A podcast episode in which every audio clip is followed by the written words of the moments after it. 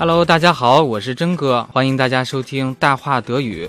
今天我们来讲一讲德语的语序。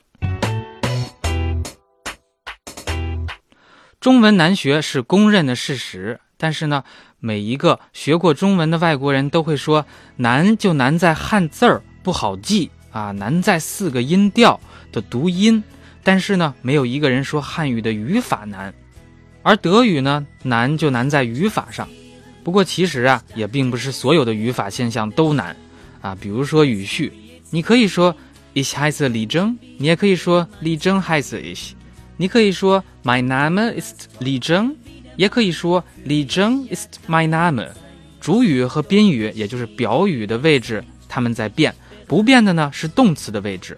动词守在第二位，其他的成分都围着它转。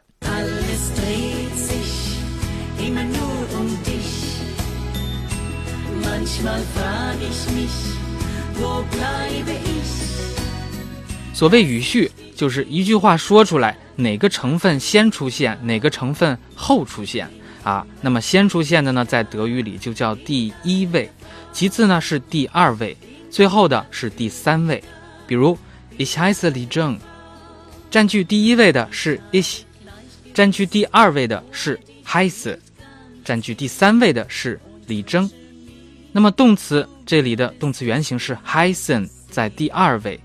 特殊疑问句里，也就是 we fragen 里边，占据第一位的是以 we 开头的疑问词，比如 wo、wer、was、wie、woher、wohin、warum 等等。那么第二位的呢，同样是动词。